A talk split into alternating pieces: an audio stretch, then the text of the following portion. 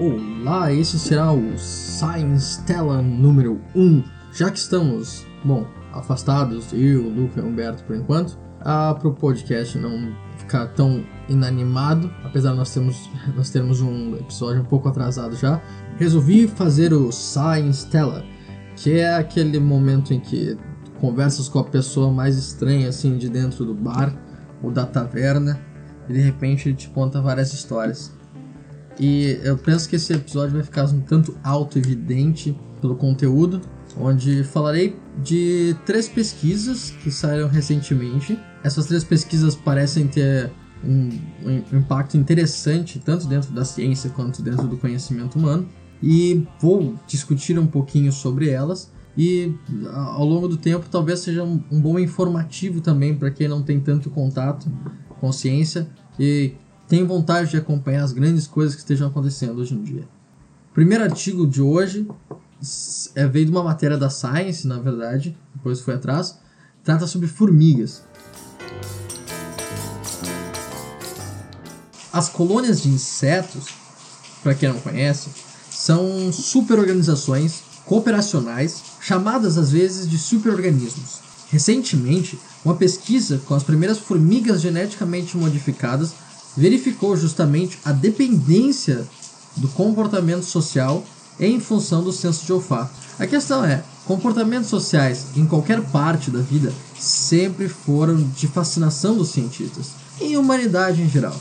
Como grupos coesos e operacionais se formam e que mantém suas respectivas organizações, isso servindo tanto para formigas como humanos, é absurdamente interessante. As complicações de pesquisas anteriores residia na ausência de um bom método para fazer alterações em genes, exatamente. Hoje temos alguma opção, uma alternativa interessante, vou falar daqui a pouco. A pesquisa foi dirigida pela Universidade de Rockefeller, em New York, liderada pelo biólogo evolucionista Daniel Croneyer, Croneyer sei lá, vou falar Cronoyer, mas eu tenho certas dúvidas. E o nome dele, se eu falasse em português, seria Cronauer. Se alguém quiser procurar, procurando isso daí. O Google Tradutor lá não me fez uma boa distinção disso daí, não gostei. E não sei, eu chuto mais por Cronoyer. Com a espécie Oterea biroi, uma espécie espessa, invasora e, mais importante, clonal. A colônia não depende de uma rainha e os indivíduos depositam ovos não fertilizados, que se desenvolvem em clones, significando que uma estirpe geneticamente modificada pode ser formada a partir de um indivíduo. Enquanto isso seria, em prática, impossível de se fazer com formigas sexuadas, a Oberoi permite um corte no caminho. A nós, cientistas, acreditamos que, em boa extensão, o comportamento dos insetos é ajustado por odores. Enquanto boa parte dos insetos possui um número relativamente considerável de receptores de odores, como a musca doméstica, que tem 46, a formiga, na verdade, possui 350 receptores de odores, o que deve certamente significar alguma coisa. O pulo do gato nessa pesquisa, além da excelente escolha da espécie, está no método relativamente recente chamado CRISPR. O seu soletrar é C-R-I-S-P-R, para quem quiser procurar no tio Google, que serve para fazer edições em genes de uma maneira que tornou a tarefa incomparavelmente mais simples, mais fácil, digamos, com métodos anteriores, em comparação a métodos anteriores. Os cientistas então fizeram como alvo gene aquele envolvido no olfato, chamado de orco. Para conseguirem manusear o ovo, injetar o material genético e conseguir deixá-lo crescer até a eclosão, eles necessitaram de dois anos em mais de 10 mil tentativas. O gene que foi. O termo de tirar um gene a gente diz que é knockout. Então, o gene que foi knocked out é chamado de orco, como eu tinha dito, que produz uma proteína essencial ao funcionamento de células nervosas especializadas na recepção de odores na região das antenas. Quando jovens, essas formigas têm um comportamento de ninho, mantendo juntos a seus irmãos, irmãs, amém. Nesse experimento, depois de feito toda essa questão, a jovem formiga transgênica não apresentou este comportamento e perambulava os arredores nos limites de sua liberdade. Essa formiga pensou consigo: Eu não pertenço mais a esta sociedade. E hoje ela está cursando física no MIT. Não, não, peraí. Isso é outra história. Voltando à história certa, essas formigas apresentaram certas desvantagens. Bom, como eu disse, elas não apresentaram esse comportamento de ninho. Elas, ao invés de depositarem seis ovos a cada duas semanas, depositavam apenas um ovo. Ademais, as formigas transgênicas. É legal falar formiga transgênica, não é? Bom, elas viveram apenas de 2 a 3 meses, enquanto as formigas não super-heroínas vivem de 6 a 8. Por último, é interessante notar o efeito no cérebro das formigas nesse experimento. As terminações nervosas dos receptores de odores terminam em um aglomerado chamado glomérulos, ou alguma coisa parecida com isso em português. Ao fazer o knockout do gene orca em moscas, os glomérulos não eram afetados absolutamente. Nas formigas, ou biroi, que são essas também chamadas de raider ants em inglês, bom, nas formigas elas, esses glomérulos simplesmente não se formam. Um resultado parecido aconteceu com camundongos. Eu não tenho a fonte, mas está nessa matéria que eu falei. Para quem quiser realmente ler mais sobre essa pesquisa, ou melhor, ler a pesquisa em si, ela foi lançada na BioRxiv dia 28 de fevereiro deste ano, 2017, pelo nome de Orchomutagenesis causes loss of antennal lobe glomeruli and impaired social behavior in ants. Então, boa sorte lá procurando. Agora vamos passar para nossa segunda pesquisa.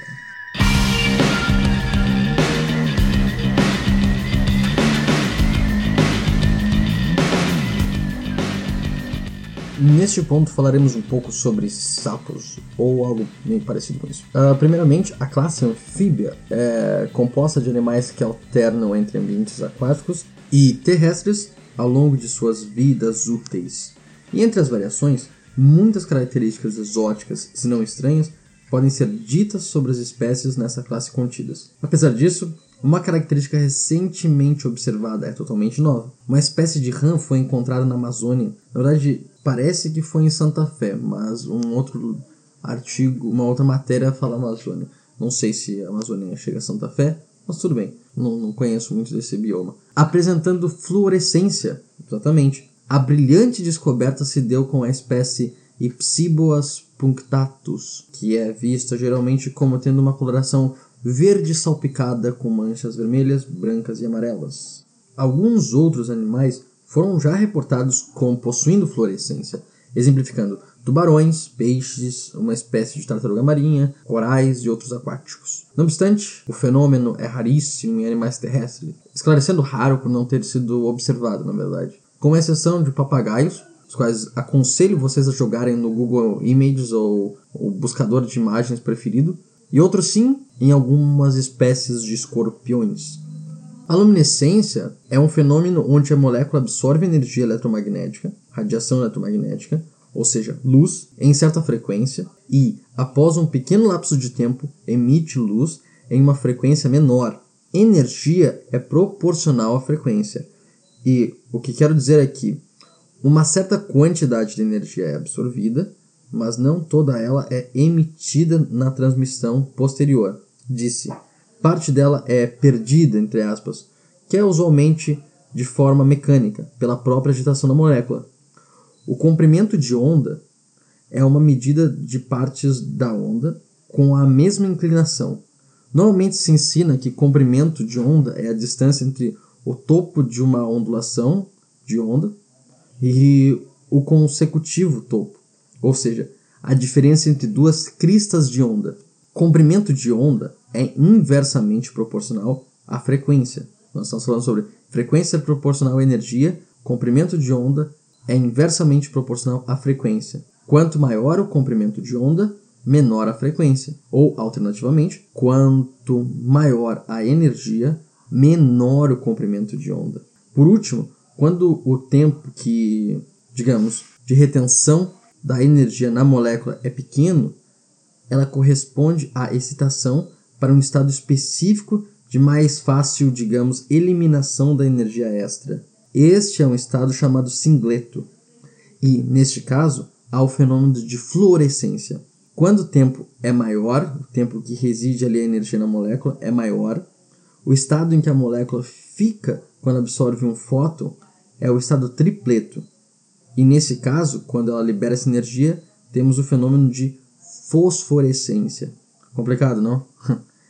o importante é saber que o comprimento de onda, energia mais alta, usado para excitar a molécula era de 340 a 430 nanômetros. Nano significa que eu divido um número por 10 e depois por 10 e por 10 de novo e assim por diante em um total de 9 vezes.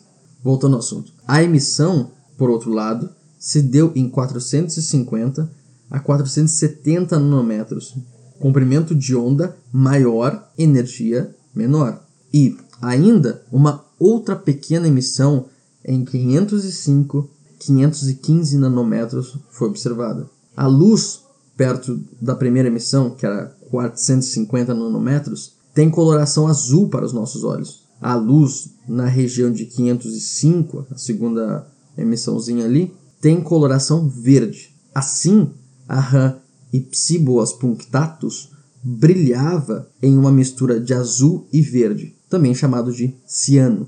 As moléculas fluorescentes foram identificadas como derivadas de uma classe chamada dihidroisoquinolinona, apelidada de Iloin, muito mais fácil. Especificamente, Iloin L1, Iloin L2 e Iloin G1 foram as assanhadas da história, encontradas no tecido linfático, pele, secreções e secreções, e secreções glandulares.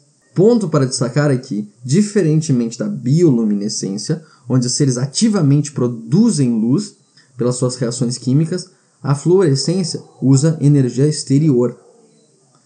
Resumindo a importância disso, ainda é um mistério a ocorrência de fluorescência em animais, ou melhor, por que isso acontece, qual a importância, qual a implicação. Muitas perguntas são abertas com essa descoberta, incluindo a função ecológica e comportamental do fenômeno, exemplificaria na procura de parceiros, uma vez que a luz contribui em 18% de iluminação em uma noite de lua cheia, ou ainda 29% no crepúsculo, o que é um, muito significante. Mas tá, significante, blá blá blá blá. E o que isso tudo significa? Só o Chuck Norris dirá.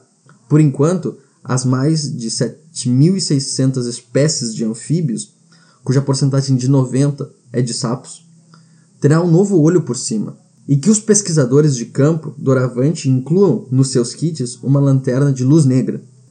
Essa pesquisa, para citar quem fez e etc., foi dirigida a conselho de vários grupos, incluindo museus, institutos e universidades. Para citar apenas duas de relevância, a Universidade de Buenos Aires e a Universidade de São Paulo. Diversos pesquisadores participaram como coautores ou colaboradores, cujos dois cabeças foram o Carlos Tabuada e o Julian Faivovic. A pesquisa foi lançada na Proceedings of the National Academy of Sciences. Se desejarem, a procurem. Há muitas fotos interessantezinhas de ver na própria pesquisa.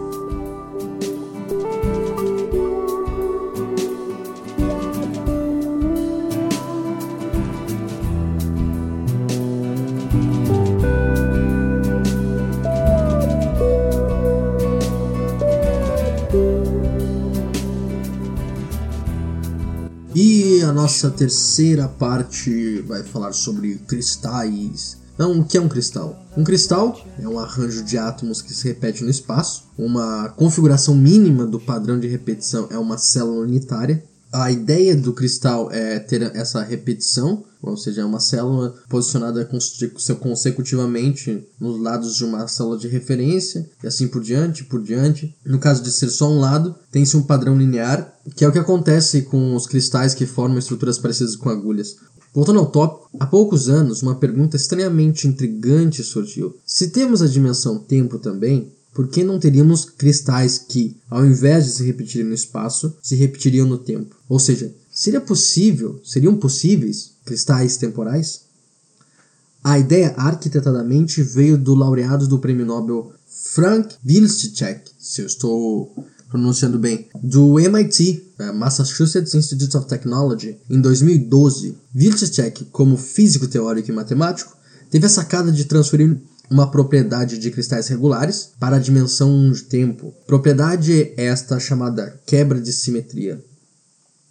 Pensemos em um líquido ou em gás. De um ponto aleatório para qualquer lugar que se olhe, a distribuição de propriedades é a mesma, indiferente a direção. Não há uma diferenciação sobre qual lado favorece algo, e isso significa um alto grau de simetria. No caso de um líquido tornar-se sólido, água para gelo, por exemplo, o líquido se arruma em uma, espe uma específica configuração que agora forma as células, que, cuja menção foi recém-feita. Nestas células, as propriedades não são as mesmas para todos os lados, indistinguivelmente. Ou, em outras palavras, dizemos que há uma quebra de simetria do líquido para o sólido. É um conceito um pouco mais sofisticado que isso e está implicado em diversos processos fundamentais, indo da cosmologia, física de partículas até matéria condensada. Por hora, é suficiente entendermos a qualidade do conceito apenas.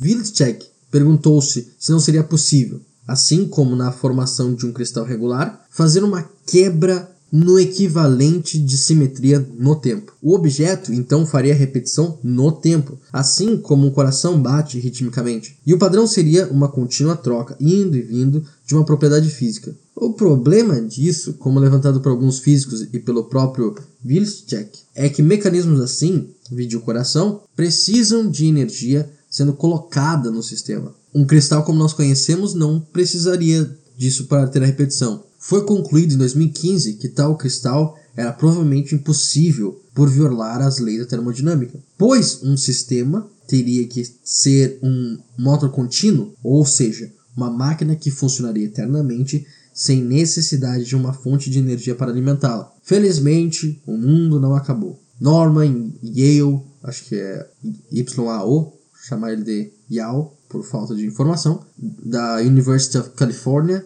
resolveu fazer um esquema de como seria para construir e medir cristais temporais. Isso estava além de especulação, pois dois grupos resolveram seguir o modelo de, de Yale, um da Universidade de Maryland e outro grupo da Universidade de Harvard, ambos nos Estados Unidos.